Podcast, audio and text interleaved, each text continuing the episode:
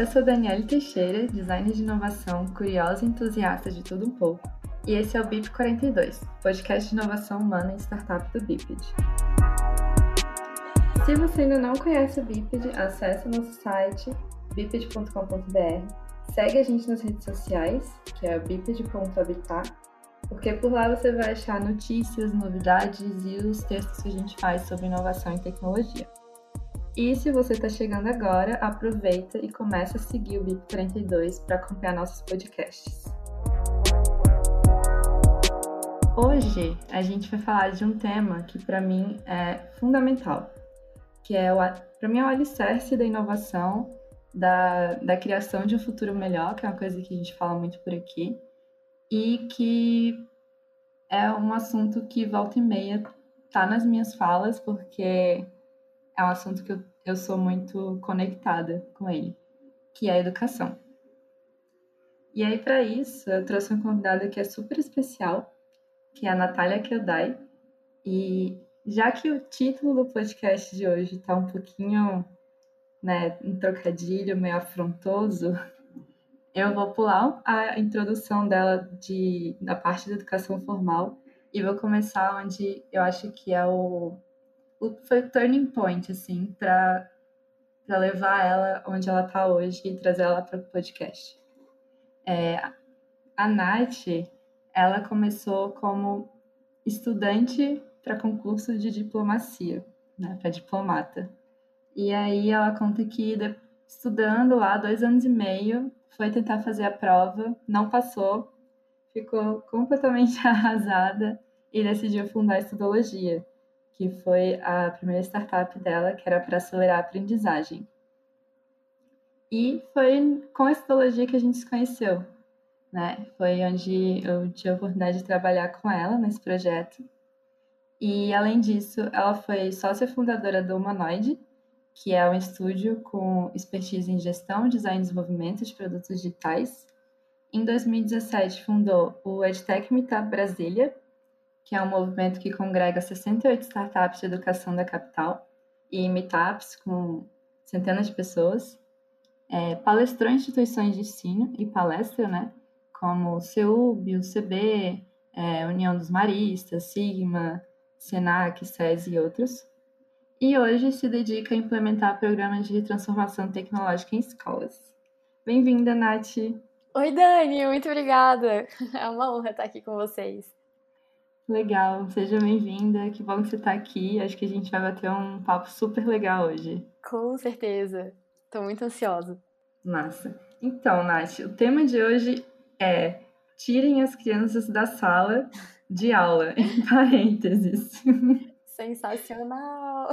Muito bom. A, aquela frase que acho que era super comum nos programas de TV dos anos 90, né? De, tipo, ó, agora tirem as crianças da sala, que a gente vai falar de coisa de adulto aqui. Só que para o podcast a gente deu aquele twist, né? Que a gente vai falar de educação. Então, para já começar com uma pergunta assim, pesada. Uhum. Quando a gente tira as crianças da sala de aula, para onde que elas vão? Nossa, essa é uma ótima pergunta. É uma pergunta até interessante, né, de, de se responder, e eu vou evocar o professor José Pacheco para responder isso. Ele é um português, né, fundador da Escola da Ponte, e ele fundou essa escola já tem 50 anos, assim, ela é bem antiga, é, com alguns com algumas premissas inovadoras, né, sobre educação. Ele achava que o aluno ele poderia ter uma certa liberdade para escolher o que, que ele iria estudar, não tinha grade horária, não tinha sala de aula, né? Eles eram ali bastante é, livres para autodirigirem o processo de aprendizagem. O professor Pacheco hoje, ele é um velhinho, ele já está né, com seus 60 é, e muitos anos, mas ele continua na ativa. E a vida inteira ele falou que, é, ele sempre repetiu assim, escolas não são paredes, escolas não são prédios, escolas são pessoas. Ele falava isso demais. Escolas não prédios, escolas são pessoas. E quando chegou a pandemia, assim, ele meio que deu, deu um estalo, né? Ele falou, aleluia, que, né, claro, trouxe um monte de, de desgaste, né, de problemas de sofrimento, mas assim, a pandemia evidenciou o que ele falava a vida inteira, né? Que escolas não são prédios, escolas são pessoas. E quando você não pode ir para a escola, né, quando você é forçado a ficar em casa, e mesmo com as pessoas em casa, a escola continuou acontecendo, aí a gente finalmente entendeu, né, que escolas não são é, prédios, escolas são é, pessoas. Então, dentro dessa circunstância, né, dentro né, dessa, dessa, dessa filosofia de valorizar o interpessoal, o relacionamento um com um, ele está lançando um novo projeto sensacional. Assim, ele já tem 100 núcleos de, de atividade em várias cidades espalhadas é, pelo mundo, que é uma conspiração né, desses educadores. Eles passaram por um, por um programa de treinamento para preparar algumas escolas de tal forma que quando as crianças voltem para os prédios, é, não tenha mais aula, muito menos sala de aula.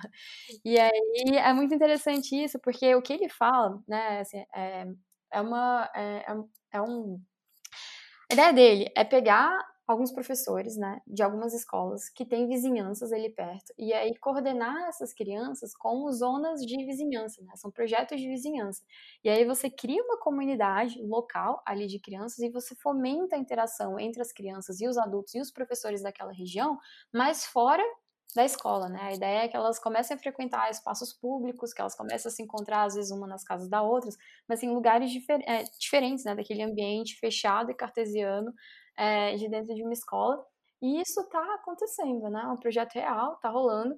É, esses 100 núcleos, né, estão ativos. A esposa dele, a Cláudia, ela também está tá muito participativa, ativa nesse projeto. Até fiz algumas perguntas, né? Por exemplo, ah, mas tirar as crianças da sala de aula, né? Levar elas para praças públicas ou parques públicos.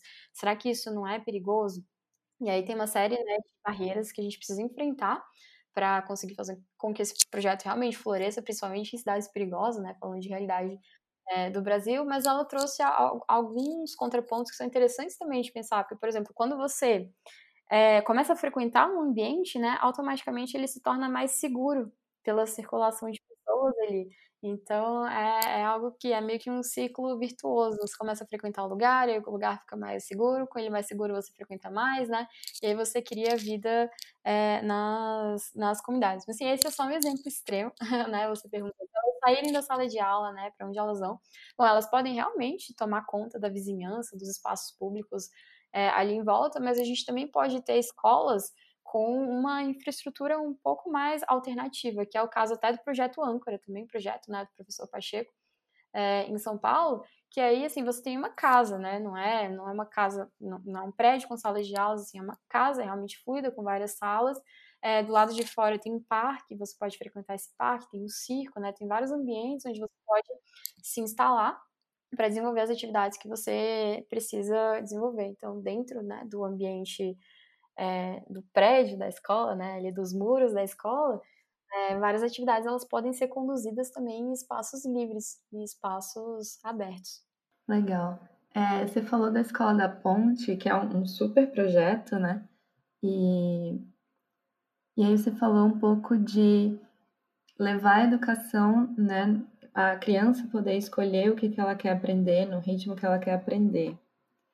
É, isso me traz um, um, questionamento que é, nos modelos que a gente ainda tem hoje de, de sociedade como um todo, onde você tem que cumprir ali uma determinada é, carga horária, um determinado plano de ensino, como que você garante, como que funciona essa dualidade de você dar essa liberdade para a criança escolher, ao mesmo tempo que você garante que ela está aprendendo aquilo que vai ser cobrado dela em algum teste, né, em, em coisas que estão fora do, do escopo da escola, né? Do poder da escola. Nossa, excelente, Dani. Essa pergunta eu vou pedir licença que vou precisar de um pequeno espaço de tempo, né, para responder ela. Então, tem um documentário maravilhoso que é justamente sobre o projeto Âncora.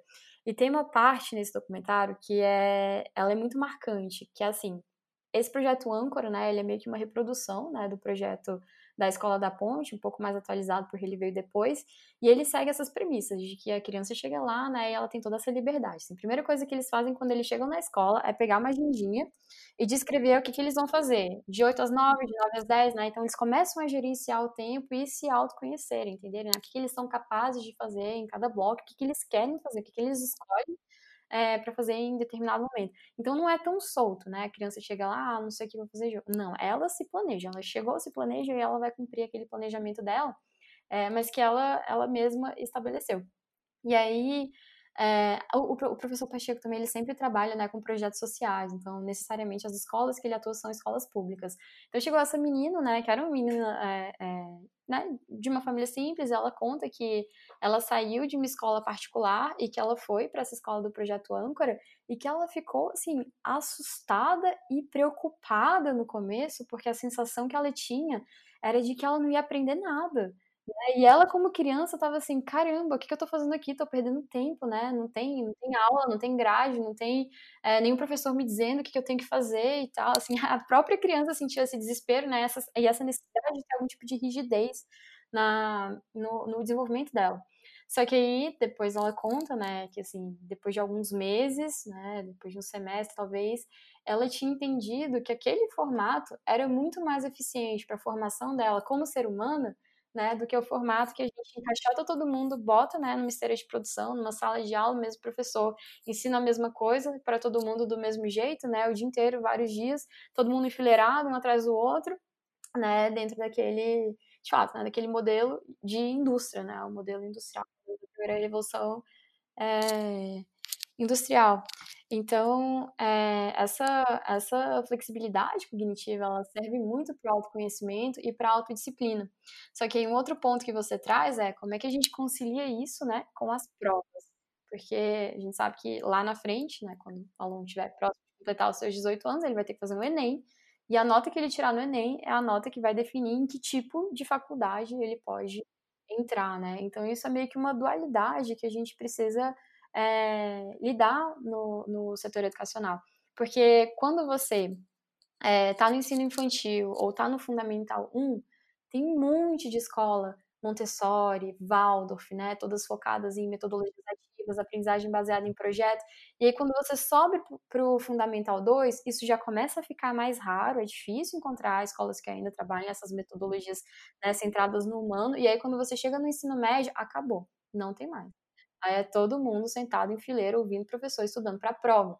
Né? Então, é meio que essa prova, né, o Enem, e não vou falar só o contexto do Brasil, né, isso acontece né, em quase todos os países do mundo, ele meio que bloqueia é, a liberdade que as instituições têm de focar o ensino, a aprendizagem para a vida. Né? Ela acaba meio que cerceando e te engessando ali, bom, nesse momento, você tem que aprender um monte de conteúdo para fazer uma prova, é, eu vou ter que abrir mão de ensinar para a vida, vou ter que focar um pouquinho mais nesse, nesse desenvolvimento da prova. Mas é algo que tem sido sistematicamente questionado, né? E, e aos pouquinhos relativizado. Então, essa nova BNCC, ela trouxe uma pequena reforma do ensino médio, trouxe um novo ensino médio, que já trabalha com a noção de itinerários formativos. Então, o aluno ele chega no primeiro ano, ele pode é, começar a traçar trilhas né, de especialização de acordo com o que ele tem interesse. As escolas agora elas têm que oferecer essas trilhas para os alunos seguirem. Aí começa também mais um monte de questionamento. Ah, mas os itinerários formativos vão prejudicar o rendimento no vestibular e tal, né? E o MEC tem que lidar com toda essa situação, porque sim, você está tirando carga horária de estudo para o vestibular, né? Para que o aluno tenha o autoconhecimento e o início de um desenvolvimento profissional ali. Mas, é, bom, idealmente, né, é o, é, o, é o que tem que ser feito mesmo. Idealmente, assim, o vestibular, ele teria que passar por toda uma reestruturação para ele avaliar os alunos de uma outra forma, não dessa forma conteudista. É, é o sistema como um todo, né? Não, não para na escola, vai até a faculdade, vai até o emprego, vai até a vida inteira, né? Sim. É, em vários momentos a gente poderia reavaliar a forma como a gente é, né, pontua os seres humanos ou considera humanos para determinadas funções. E aí, falando um pouco dessa, dessa questão mais formal, né? Até pouco tempo atrás, a gente tinha um, um valor muito forte, né? Um, uma visão muito focada no diploma, na, na capacitação, né? O diploma ali era o validador de conhecimento, de aptidão, né? E tem, tinha muito peso. Hoje a gente vê que essa lógica mudou, está mudando. O que que, na sua opinião, ou que você vê que valida o conhecimento e a aptidão hoje? Ah, ótima, é, ótima colocação. É, de forma geral, é a sua capacidade de entregar valor para o mercado de trabalho. É, só fazer uma recapitulação aí dessa, dessa história do diploma, né? É, quando a gente volta 30, 40 anos né, na economia, um diploma era algo muito escasso, era muito raro você ver alguém ter. Então, o diploma ele meio que te garantia uma posição de prestígio né, dentro do, do mercado de trabalho. Ao longo do tempo, ele meio que foi se tornando uma commodity, né? As, as instituições de ensino superior, elas foram se tornaram né, bem mais democratizadas, muito mais pessoas puderam acessar o ensino superior e ter esse diploma. E hoje em dia, a última coisa que um diploma significa é uma garantia de emprego, né? Ele pode ter vários significados, mas não necessariamente a garantia de emprego. E aí, um outro fenômeno que tem acontecido, né, de distinção do, da era pré-revolução digital para a era pós-revolução digital, é quando a gente chega com a internet, né, com, essas, é, com esse mundo informacional, as informações, o conhecimento, né, as tecnologias, elas avançam numa velocidade muito rápida.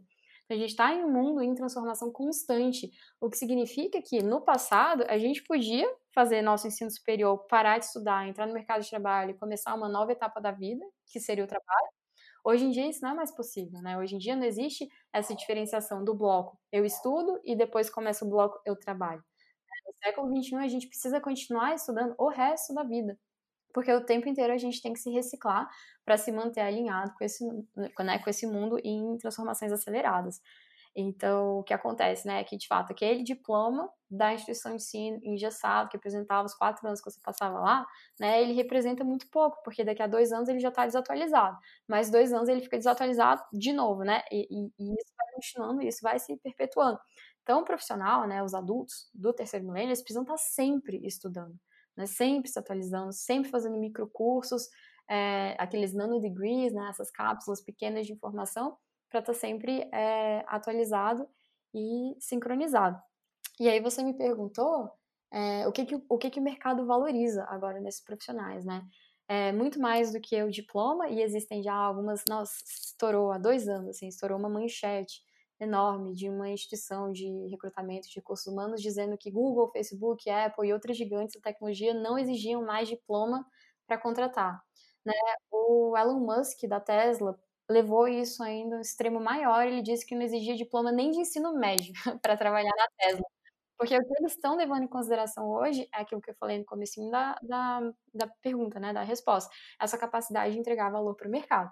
Então, se você consegue comprovar né, que dentro de uma empresa você trabalha colaborativamente, resolve problemas complexos, é comprometido, é profissional, é, é criativo é, e consegue entregar o valor que eles esperam, né? Você se paga lá dentro, ainda gera lucro para a é isso que eles vão levar em consideração muito mais do que o seu diploma. Sim, faz sentido. Traçando assim um paralelo entre mercado de trabalho e educação, é, acho interessante que se fala muito que o trabalho foi transferido, né, do escritório para o home office, para o celular, é, e a, essa linha entre trabalho e vida pessoal ela está cada vez mais tênue. E eu acho que a educação também está passando por uma coisa semelhante, porque muita coisa que a gente que se aprendia somente na faculdade, somente num curso específico, e né, você teria que passar por várias etapas até poder entrar naquele naquele lugar para aprender aquele conhecimento, hoje uma criança de 12 anos pode entrar no YouTube e aprender. Né? A gente não tem mais um local específico, uma idade específica para aprender as coisas. É, o que, que você acha que são os benefícios e os problemas disso? Hum, isso é, é bastante interessante eu percebo é, muito mais como benéfico, né, do que como maléfico. Acho que os riscos é meio, não sei, talvez, né, essa criança ser cooptado para as forças do mal, já que ela tá, tá, né, tá, tá tão é, solta dentro da internet, ou sofrer, enfim, se tornar vítima, né, de algum tipo de, de abuso, assédio, é, ou de ver conteúdos inapropriados, ou realmente, né, se interessar por um mundo hacker, um mundo mais malicioso. Mas, acho que tirando essa, essa característica, esse risco, é, o fato dos, dos estudantes terem acesso irrestrito e limitado a um mundo de informações na internet sensacional. Né? Isso acelera enormemente o processo e a capacidade de aprendizagem deles.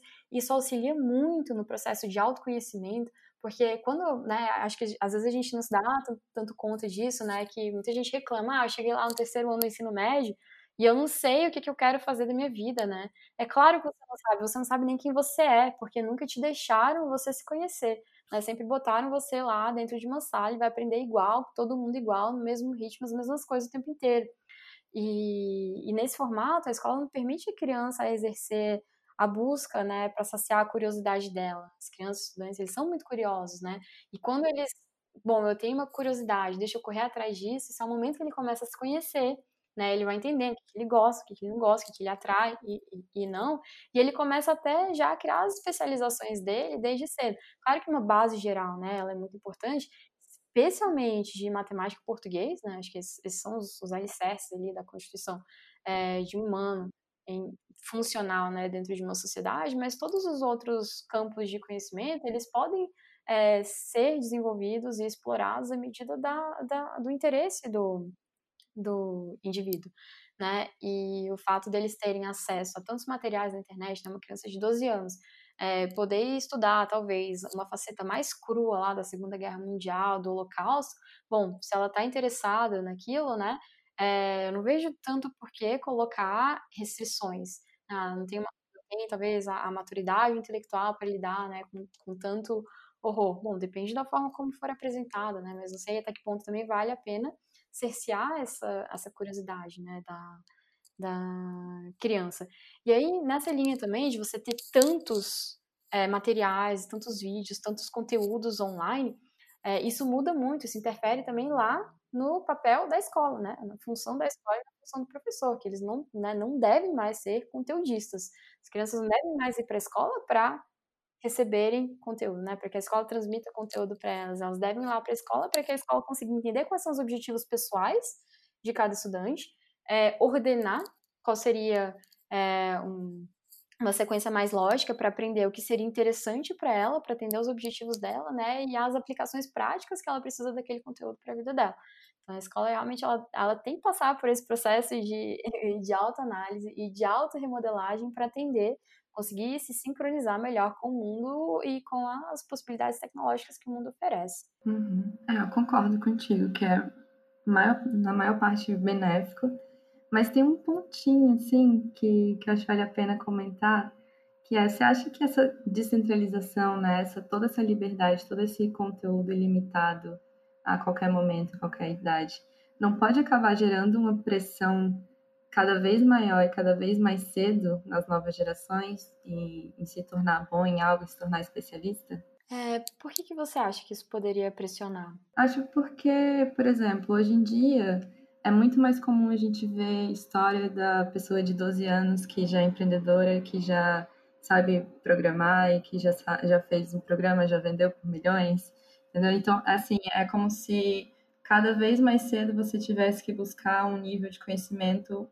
muito profundo e, e não, não é mais com aquela calma, aquela tranquilidade, com aquele ritmo mais ordenado que, que era antes, né, no modelo mais tradicional. Entendi. Ah, tá, entendi seu ponto. É, isso, isso realmente tem acontecido, né? Os níveis de ansiedade das crianças e dos adolescentes eles têm aumentado expressivamente, é, os níveis até de suicídio têm aumentado consideravelmente, mas eu acho que a gente pode fazer uma distinção aí entre o que, que é, é internet e conteúdo disponível é, e o que, que é especialmente né, redes sociais e interação social dentro da internet. Porque você ter acesso a um universo de conteúdo, né, de conhecimento, e poder se aprofundar nele, é, dificilmente, né, isso, isso teria uma repercussão negativa. Agora, quando você entra para a esfera das redes sociais, né, que aí começa a questão de se comparar, né, de se exigir, de ver o sucesso alheio, é, de você desejar mostrar o mesmo nível de sucesso do seu colega, né, o mesmo nível estético, de beleza, não sei, às vezes de, de viagem, de estruturação familiar e tudo mais, é, acho que a ansiedade decorrente da internet, ela vem muito mais desses canais sociais e comparativos sociais do que propriamente né, do acesso ao conteúdo e ao conhecimento e até às oportunidades que a internet oferece. Tem uma pesquisa muito interessante que saiu, eu não sei se eu vou lembrar a, a fonte dela agora, mas ela fez um estudo é, do quanto que cada rede social fazia mal para o emocional né, dos seus usuários. E aí ela pegou Instagram, Facebook, é, aquele Snapchat, colocou o YouTube e não lembro qual que era a outra, né? Numa ordem assim, o que, que te deixa mais ansioso, o que, que te deixa menos ansioso. O Instagram ganhou disparado, assim, era a rede social, né, que mais fazia mal para as crianças, para os adolescentes. E o YouTube, ele não só não fazia mal, né, como ele fazia bem. O YouTube fazia as pessoas se sentirem alegres, né, descontraídas, às vezes até mais inteligentes, porque ali eles estavam aprendendo. Então, talvez, sei se, se essa escala, né, essa, essa colocação que você fez, da, da pressão, da exigência, talvez ela esteja mais associada aos, aos aspectos é, sociais da internet, né, do que a disponibilidade de conteúdo e de conhecimento que ela oferece. Faz sentido, faz todo sentido. Acho que é isso mesmo, mas é difícil é, desvincular uma da outra, né?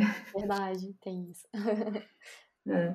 É, então, na, nesse, no fim de semana, né, você fez uma gincana virtual com o pessoal de ensino fundamental de escola e, e eu achei super interessante, porque teve um momento que um dos grupos falou que eles tinham, é, que tinha entrado um troll e tinha deletado todo o trabalho deles.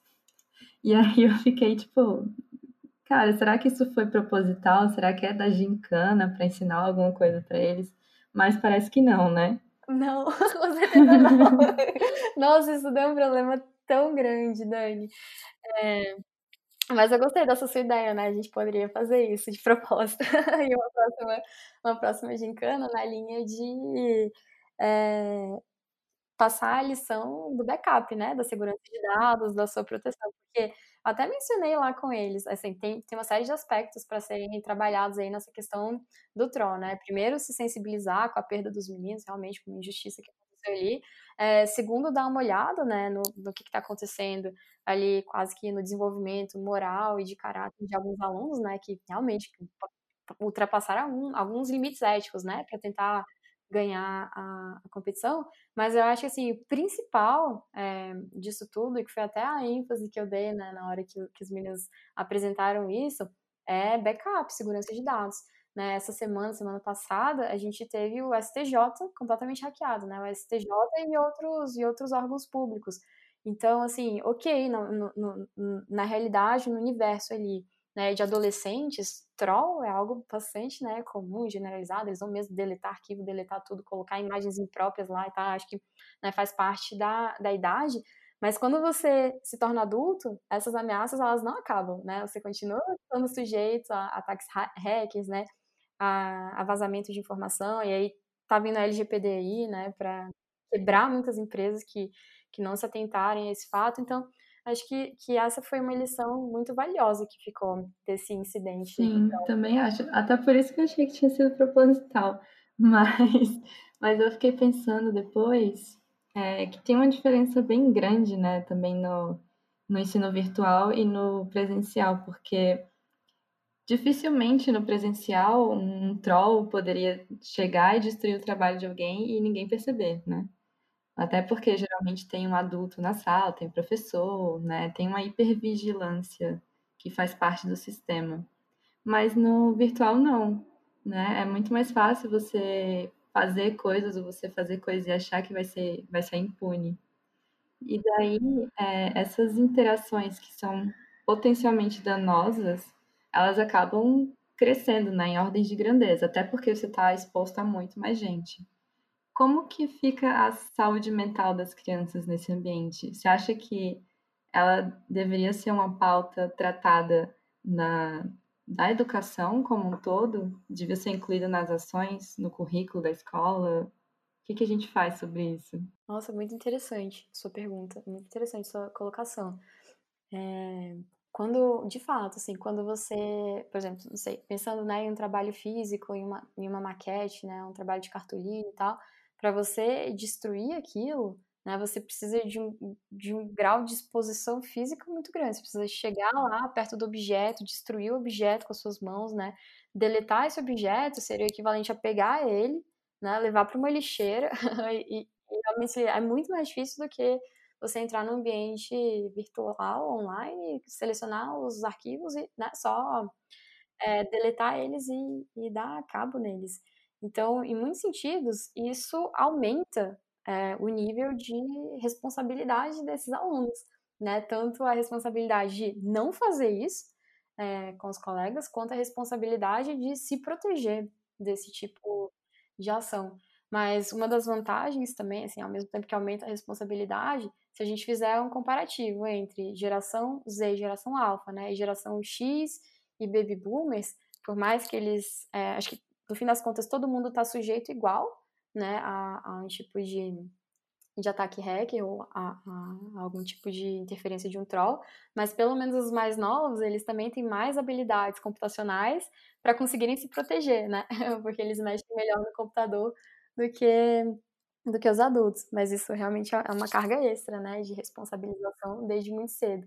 E sobre a escola dever ensinar isso, caramba, assim, eu não conseguiria enfatizar o quanto ela deveria ensinar isso, né? Tem alguns, tem algumas matérias, tem algumas áreas é, de conhecimento que eu não entendo como é que elas ainda não são componentes curriculares dentro do ensino básico. Por exemplo, né, tecnologia em vários aspectos. Pode ser na, né, na, na via de programação, até na via de design, que foi o que a gente trabalhou lá na Gincana. Algumas outras matérias, como economia, direito, né, para as crianças, né, para os estudantes se situarem no ambiente que eles estão inseridos ali socialmente. É, às vezes um pouquinho de psicologia, empreendedorismo, isso tudo tinha que estar tá, né, na grade na grade curricular. E para isso entrar, tem algumas coisas que a gente poderia tirar também, que não estão contribuindo tanto para a formação desse indivíduo é, para a vida e para o trabalho. Né? Porque acho que esse, essa é a função da escola, preparar para a vida e para o trabalho. E ela não está sendo tão eficiente quanto ela poderia é, nesse sentido, e isso começa até pela curadoria do que, que ela vai ensinar dela. Mas aí também entra todo o aspecto de regulamentação, né? As escolas elas não têm essa autonomia toda para decidirem o que, que vai ser ensinado, o que, que vai ser deix... principalmente o que, que vai ser deixado de ensinar, né? Para ter tempo de ensinar as outras coisas. É, com certeza. E eu iria até um pouco mais longe que tem algumas matérias que estão sendo ensinadas, mas não estão sendo ensinadas do jeito certo e de... deveriam, porque são super importantes, tipo é, sociologia, inclusive, filosofia que, que ensina um pouco mais né, sobre essa relação entre pessoas, né? Sobre por que, que a gente age do jeito que a gente age. E tem uma coisa, tem uma frase do, do Yuval Harari no, no World Economic Forum que ele fala que no futuro todo programador também de, deveria ser um antropólogo, né? Também deveria ser um filósofo, porque são coisas que não estão é, mais separadas, né? A gente tem que começar a ver essas interações sociais de um jeito um pouco mais responsável. E são matérias que hoje são super levadas de qualquer jeito, né? Não são não tão interessantes para as crianças. Verdade, Dani. Elas, é, elas não têm a atenção devida, né? Isso que Yuval Harari fala é, é muito espetacular, porque ele vai na linha de que quanto mais a inteligência artificial avança, né, mais as máquinas se tornam poderosas, mais ainda a gente tem que recuperar a nossa essência humana, né? E conseguir se distinguir dela, saber o que que tá na coisa que sobra. Oi? É a única coisa que sobra pra gente, é única, né? Que é a nossa humanidade, total. Depois que elas tomarem o mundo, só vai sobrar ser humano. E legal. E aí nessa, seguindo a mesma linha, é, uma coisa super importante da escola é que ela serve como um primeiro local de socialização, né, da criança. Então, tirando o círculo de família próxima, é o primeiro lugar que ela vai realmente interagir com pessoas e impede igualdade, né, com as crianças da mesma idade que ela. É, e aí no digital, como é que fica isso? Você acha que é possível transpor essa socialização para o digital? Acho, acho que é possível transpor a socialização para o digital. Tem, né, tem que acompanhar o amadurecimento de cada criança, a faixa etária, né, o que, que ela é capaz é, de fazer. Mas é um negócio lindíssimo, assim. É, eu acompanhei crianças do segundo ano, então crianças de sete anos, é, fazendo login em um programa completamente em inglês, né? A gente meio que uhum. clica aqui, clica, clica assado, tal e tal. Mas assim, pensar numa interface complexa, né? Para um aluno de uhum. 7 anos e clicando nos botões pequenininhos. Agora vai lá no seu e-mail para confirmar sua inscrição e tal, e eles conseguirem fazer toda essa navegação, é um negócio muito brilhante. então eles realmente, né? Eles são capazes de interagir com o computador e com a internet é, para criarem conexões com, com, né, com outros indivíduos ali por meio do computador. O que acontece quando você entra no ambiente virtual, que é um pouco diferente de como as escolas são estruturadas, é que ali você pode lidar também com várias pessoas de várias idades. Né? Uhum. Porque quando você chega na escola, eles meio que separam você por lote, né? Que ano você nasceu é o lote que você vai pertencer. Então, crianças de 7 anos aqui, crianças de 8 anos aqui, de 9 anos ali, né? E, e por assim adiante. Agora, quando você está no ambiente virtual, é, essa flexibilidade de interação com crianças de diferentes idades, ela é muito mais, ela, ela é muito maior, né? E isso uhum. é muito interessante para a formação da criança se relacionar com outros, né, outras crianças, outros adolescentes de várias outras idades.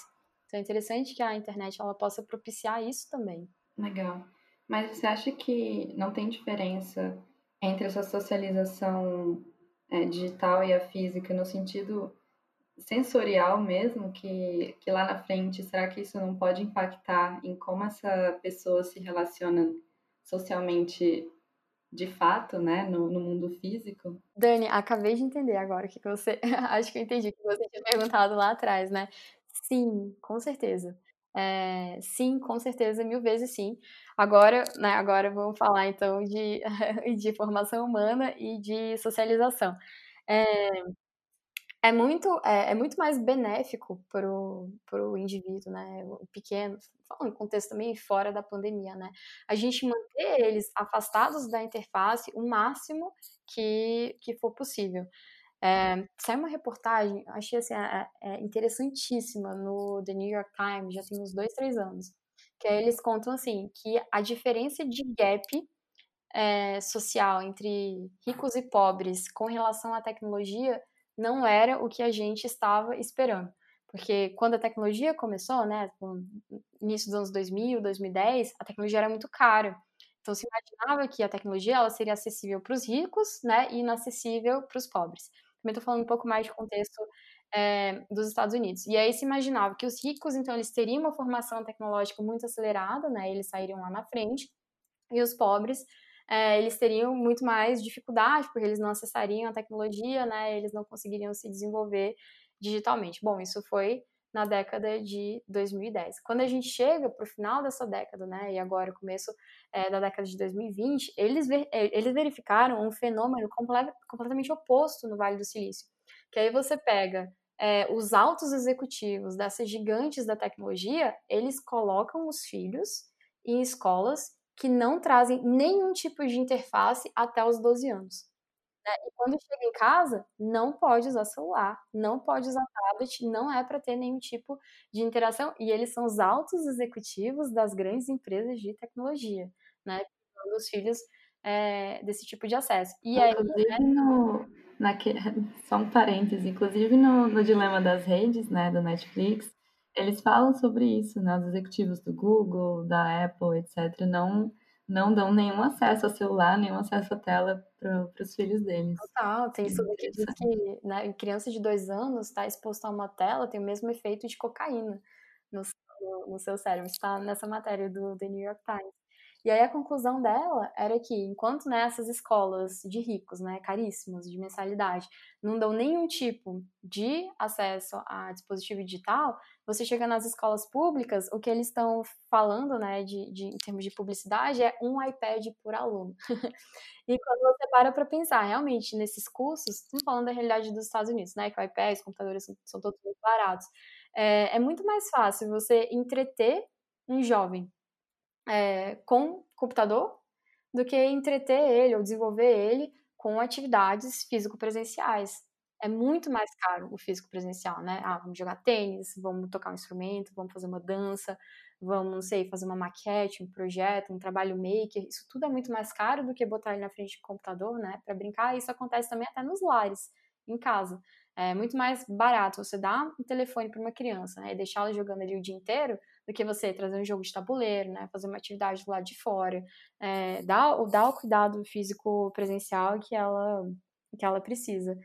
É, então, assim, quando eu respondi lá anteriormente, ah, legal interagir com outras crianças, que elas né, têm, têm grande capacidade online, eu realmente estava pensando num contexto que a gente não, não tivesse toda essa liberdade, né, de, de sair de casa, de encontrar as colegas, né, sem máscara. Mas, sendo possível, é, a recomendação né, de grandes estudiosos, aí, de pedagogos é, e de estudiosos desse, desse mercado de tecnologia é tirar a interface das crianças, máximo que puder, até os 12 anos. É, acho que isso é. E, e as pessoas não estão fazendo isso, né? Acho que daqui a 20 anos a gente vai ver a repercussão que isso vai dar nas relações sociais.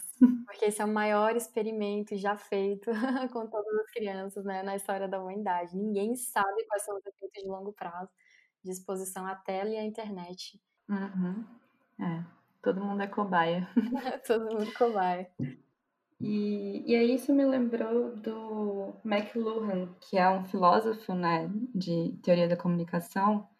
Quando você falou desse contato físico, ele falava sobre, sobre é, toda a teoria de comunicação, né, mas ele dizia que a palavra falada era o meio mais completo de comunicação, porque ela envolvia os outros sentidos, né? Então você não só fala você não só escuta outra pessoa, você está vendo a expressão facial, a expressão corporal, é, você está sentindo o cheiro do ambiente, você tem o tato ali. E aí ele fala que depois da, da invenção da prensa, né, de Gutenberg, isso foi sendo é, se tornando mais frio, mais impessoal a comunicação. E que, embora né, a prensa tenha sido ótima para começar a disseminar mais a informação, acabou trazendo um efeito de, destribalização da humanidade, como ele fala. Legal. Ele, é e... é o filósofo das aldeias globais, né? Isso, isso. E do, o meio é o. O meio é a mensagem também. Ah, sensacional.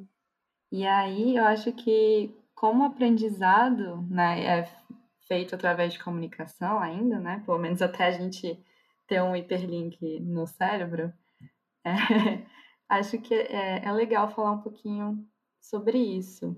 Esse, esses métodos de aprendizagem mais, mais experienciais, né, como Montessoriana, é, até o uso de tecnologia para simular isso, né, realidade aumentada, realidade virtual, e, e ao mesmo tempo essas interações, boa parte delas é feita através de telas, né, que são frias, são insípidas, são totalmente o oposto do que a gente está tentando emular nessas telas. Como que você vê essa, essa dualidade entre essa tentativa de retornar ao experiencial, ao físico, ao tátil e essa esse avanço tecnológico que coloca a gente cada vez mais perto de telas simulando essa realidade física. Ah, nossa, que filosofia, Dani! Eu gostei dessa viagem.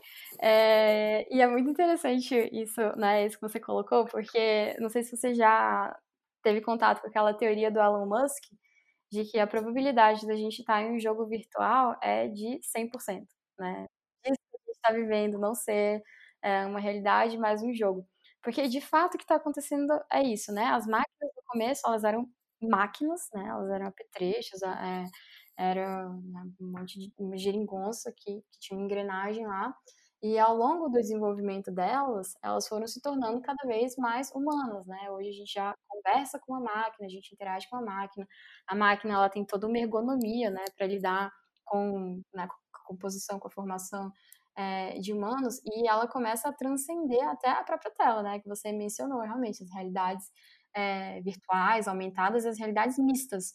A realidade mista é o último nível de, de interação entre virtual e, e presencial, que é quando você coloca um óculos mas assim, com esse óculos você está vendo o mundo, é, o mundo físico, e ele faz projeções em cima desse mundo físico, calculando os volumes que estão dentro do seu espaço. Então, se ele identifica uma mesa, ele vai fazer a projeção dele em cima da mesa, ele não vai atravessar a mesa. É, é um negócio muito bizarro, assim, o HoloLens né, da Microsoft tem isso, tem aquele Magic Leap que está desenvolvendo isso também. E aí, a teoria do Elon Musk, acho que vale a pena falar, ela é muito louca, mas ela é super interessante. É que, assim, ele para para pensar, há 40 anos, né, que foi o começo dos videogames, né, dos, dos primeiros computadores, a gente tinha aqueles joguinhos de, de né, bits e bytes, assim, que você jogava é, um ping-pong com uma bolinha, né, que você bloqueava a bolinha, ela ia para outro lado, aí o adversário bloqueava, né, e voltava, você ficava jogando esse joguinho que só tinha pixels, né, de duas cores, brancos e pretos, e era simples desse jeito. E aí ele fala, 40 anos depois, né, Olha o nível de desenvolvimento de jogos, olha o nível de gráficos, o nível de perfeição, né, de performance que todos esses videogames têm, que todos esses jogos têm. Então ele começa a, a, a, a criar hipóteses, né? Então imagina é, que a sociedade continue desenvolvendo, né, aumentando a qualidade desses jogos é, no mesmo ritmo que tem sido feito. A tendência é que o ritmo se acelere, né? Porque quanto mais inteligência artificial a gente tem, né, mais rápido ela se desenvolve. Mas ele ainda faz o reverso. Cara, imagina que a gente continue desenvolvendo o ritmo de desenvolvimento dos videogames assim 100 vezes mais lento. É, então imagina assim o que, que isso vai acontecer, é, ainda que seja 100 vezes mais lento, né? Ele vai continuar evoluindo. Vai chegar uma hora, que seja daqui a 100 anos, que seja daqui a 120 anos, que não vai ser mais possível você discernir o que, que é real do que, que é virtual. Né? Quando você coloca um daqueles óculos né, de realidade imersiva e depois você entra dentro daquelas roupas que elas meio que fazem pressão em você e você começa dentro de um ambiente imersivo, já sentir que você está tocando, que você está levantando, que você está sentando nos ambientes, isso vai se tornar tão perfeito que você não consegue mais discernir. E se você não consegue mais discernir, não tem como você saber né, se o que você está é, presenciando é real ou virtual. E aí, considerando que tem um milhão de jogos por aí, né? Tem um milhão de jogadores, um milhão de coisas acontecendo, a gente tem milhões de, de realidades virtuais acontecendo, ou talvez bilhões de realidades virtuais acontecendo, e só uma sendo a real. então, o que ele fala, assim, a probabilidade do que a gente está vivendo agora ser a real é mínima nula, né? Então, é, a gente, de fato, está vivendo dentro de um mundo é, virtual. Assim, isso aqui tudo é um joguinho, tem alguém atrás da gente controlando o que a gente está fazendo aqui na nossa vida, né? né é, talvez até vivenciando, sei lá, como que era o mundo mil anos antes de onde eles estão agora. A pergunta que fica é: o Elon Musk se baseou no episódio de Black Mirror ou Black Mirror se baseou na teoria do Elon Musk? Bom, é. Que veio primeiro, né? Galinha ovo? Não sei. É. E eu acho que nem precisa chegar lá, sabe? Porque hoje, na realidade virtual que a gente tem, realidade aumentada que a gente. Não, virtual, na verdade. É, que as pessoas colocam óculos, vão lá no, no jogo e já ficam com medo e já caem no chão, né? O nosso cérebro é muito fácil de enganar. Acho que nem precisa ser uma realidade tão perfeita assim pra gente acreditar que tá nela de verdade. Tá sendo total, total, muito bizarro, né? E de certa forma também a gente já vive uma, uma vida paralela, né? Ninguém aqui é, é a, exatamente a mesma pessoa pessoalmente e online. A gente tem uma, essa persona.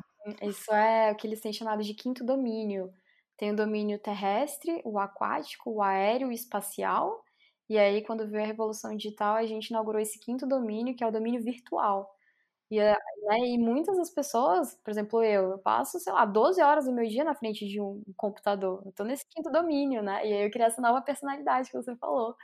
É, a, gente tem, a gente tem migrado fortemente para esse quinto domínio. Né? Muitas pessoas passam muitas horas, mais da metade do tempo acordada nele. Uhum. A gente é mais avatar do que gente já. Mais avatar do que gente. Total. Mas você estava falando um pouco sobre tecnologia, né? Que ela era. As pessoas acharam que ela ia ser exclusiva para as pessoas mais ricas, não ia chegar nos pobres. E aí o inverso o, o método montessoriano ele foi criado, né, pela Maria Montessori para os pobres, para o pessoal de internato, né, de é, instituto mental, não sei, tipo hospício de criança da época. É, e hoje é um método que está basicamente em escolas super caras de elite, né? E não e as crianças mais pobres elas estão encarceradas dentro desse sistema tradicional.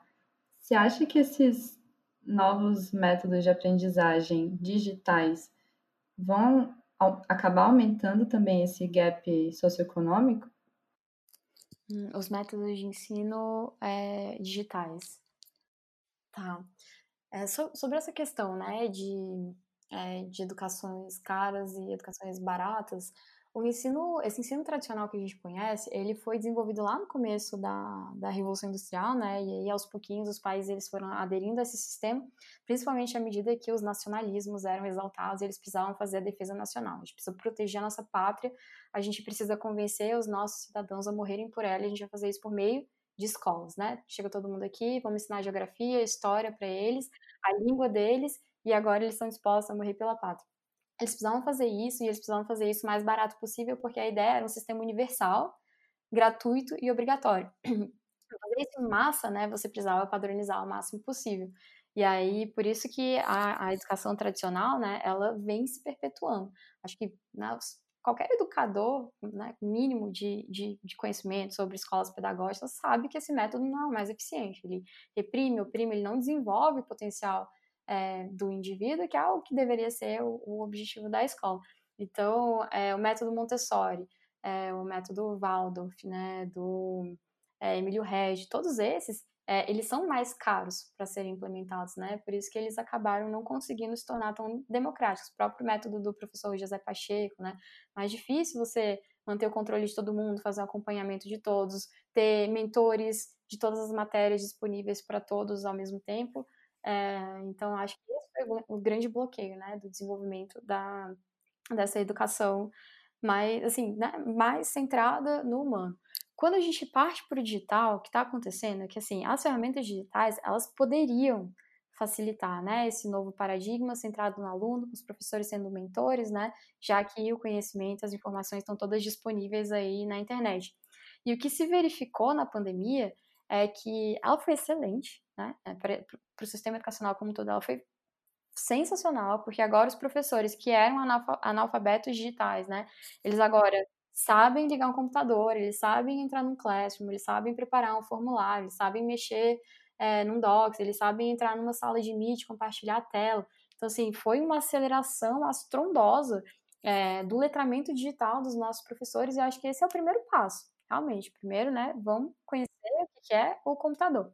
Mas o que aconteceu que as, as escolas elas, fizer, elas fizeram essa migração para o online, mas elas pararam aí. Elas só traduziram modelo tradicional presencial, né, para esse modelo é, para o modelo virtual, mas continuam fazendo a mesma coisa, né? A aula instrucionista, centrada no professor, transmitindo conteúdo, com provinha para é, avaliar o desenvolvimento dele de tempos em tempos, né? Elas, elas ainda não conseguiram modificar é, o paradigma da, da, educação, né? E fazer ela baseada em projetos, né? Centrada no aluno, dando liberdade e flexibilidade para ele se descobrir, ele decidir o que ele que aprender. Mas eu acho que também vamos por partes, né?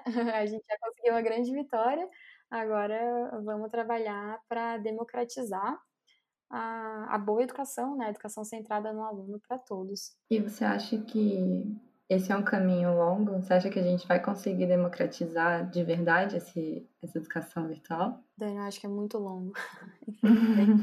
acho que é muito longo. Acho que é algo assim transgeracional porque os professores, eles aprenderam de um jeito, né, e a tendência é que eles reproduzam aquilo que eles aprenderam. Mesmo quando você está dentro de uma faculdade de pedagogia, e aí eles estão ensinando nessa faculdade o que, que são métodos ativos, eles estão ensinando métodos ativos de uma forma passiva. Então, assim, a gente não consegue, né, os, os professores, né, esse público docente, eles não tiveram nem experiência é, do que, que é um método ativo, então como é que eles vão conseguir aplicar e reproduzir isso?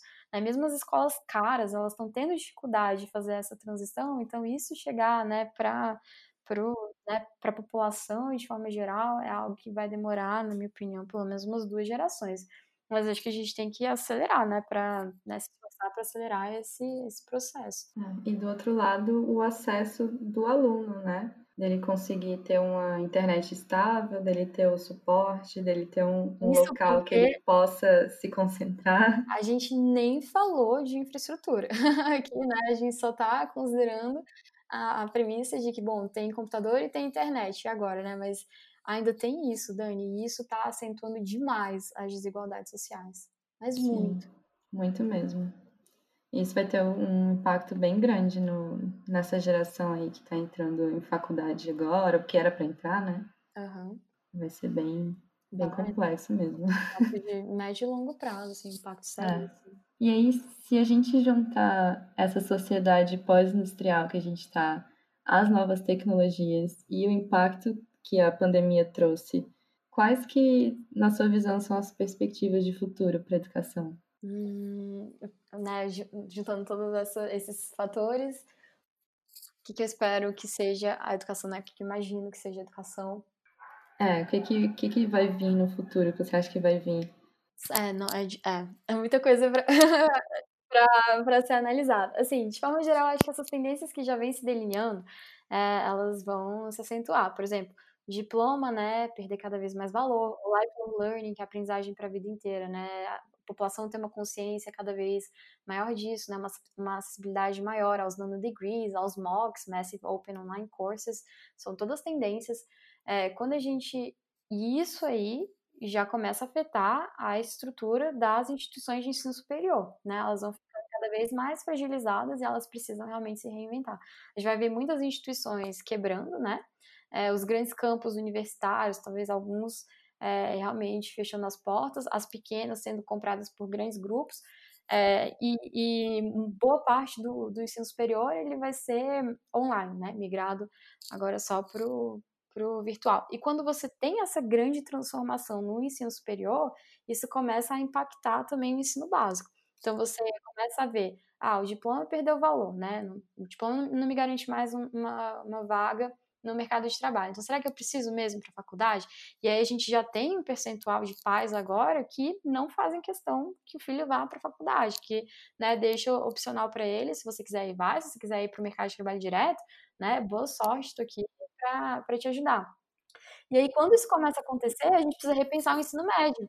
Né, se não é uma certeza de que a gente está preparando né, as crianças no ensino médio para ir para o ensino superior, né, que ela está preparando elas para fazer o Enem para ir para o ensino superior, aí a gente vai precisar começar a preparar elas no ensino médio para a vida. E aí isso vai interferir nas dinâmicas do ensino médio. Mudou o ensino médio, então vai depois mudar de novo, né, o, o ensino o ensino básico fundamental. Então eu, eu, eu percebo muito, né, essa transição da educação, ela vindo mais do ensino superior para o ensino básico, né, do que o ensino básico é, influenciando o, o, o, ensino superior. Mas tem acontecido mudanças, né, em todos esses três segmentos. E aí no ensino básico, né, a gente teve agora a inserção maciça de tecnologia, então é, né, agora as instituições de ensino se deram conta de que a, a tecnologia é uma aliada, né, elas começaram a alfabetizar digitalmente os professores, então ficou mais fácil, por exemplo, a inserir um programa de é, personalização do ensino, né, da aprendizagem, vamos identificar qual é o construto cognitivo de cada aluno, né, e fazer um programa personalizado para eles. Algumas formas mais eficientes de ensinar, elas vão surgir, né, alguns aplicativos também para deixá-las mais divertidas, mais interativas, mas eu vejo isso ainda no ensino básico acontecendo muito mais de uma forma paliativa do que de uma forma estrutural, né, que é aquela coisa que a gente realmente estava falando, né, do Montessori, do Pacheco, é, e, e de outros grandes pedagogos. Mas a transformação está acontecendo, está rolando. Acho que agora, finalmente, a gente vai começar a ver algumas modificações no sistema educacional como um todo. Legal. E é realmente de cima para baixo, né? Acho que vem da, da lógica de mercado aí. O que as empresas estiverem pedindo é o que a educação vai ter que se adequar, né? Total. Muito legal, Nath. É, eu tenho a última pergunta, que é a pergunta clássica aqui do BIP 42, porque não sei se você sabe, mas é, o nome foi baseado no Guia do Mochilo das Galáxias, né? Ai, que massa! E... Daí que vem o 42. Então, eu sempre pergunto no final qual que é o sentido da vida, do universo e tudo mais para você. Caramba, eu não estava preparada para essa É, a pergunta difícil fica pro final. Essa é a mais difícil de todas. Acho que nunca me fizeram uma pergunta tão difícil na minha vida. Posso responder 42? Pode. Não, tô brincando, Dani. É... Cara, então, eu já pensei muito sobre isso. E, e sempre que eu penso muito sobre isso, no final eu chego à conclusão de que não tem sentido nenhum. Quando você chega à conclusão de que não tem sentido nenhum, né? Então, ou você vive como dadaísta, ou então você mesmo atribui um sentido pro, pro, pro universo, né? E para a vida. O sentido que eu atribuí, que eu vejo que as gerações novas, né, têm cada vez mais engrossado, é a questão de você é, fazer um impacto, né? Vir aqui e deixar um impacto positivo, um legado para a sociedade, às vezes reconhecer né, todos os privilégios que você teve e tentar devolver isso para as novas gerações, porque né, muitos outros seres ainda virão, muitos outros seres que não pediram para nascer virão, muitos outros seres né, que estão predestinados a sofrer muito, é, talvez venham, né, e a gente tem que fazer alguma coisa para acentuar, aliviar tudo isso.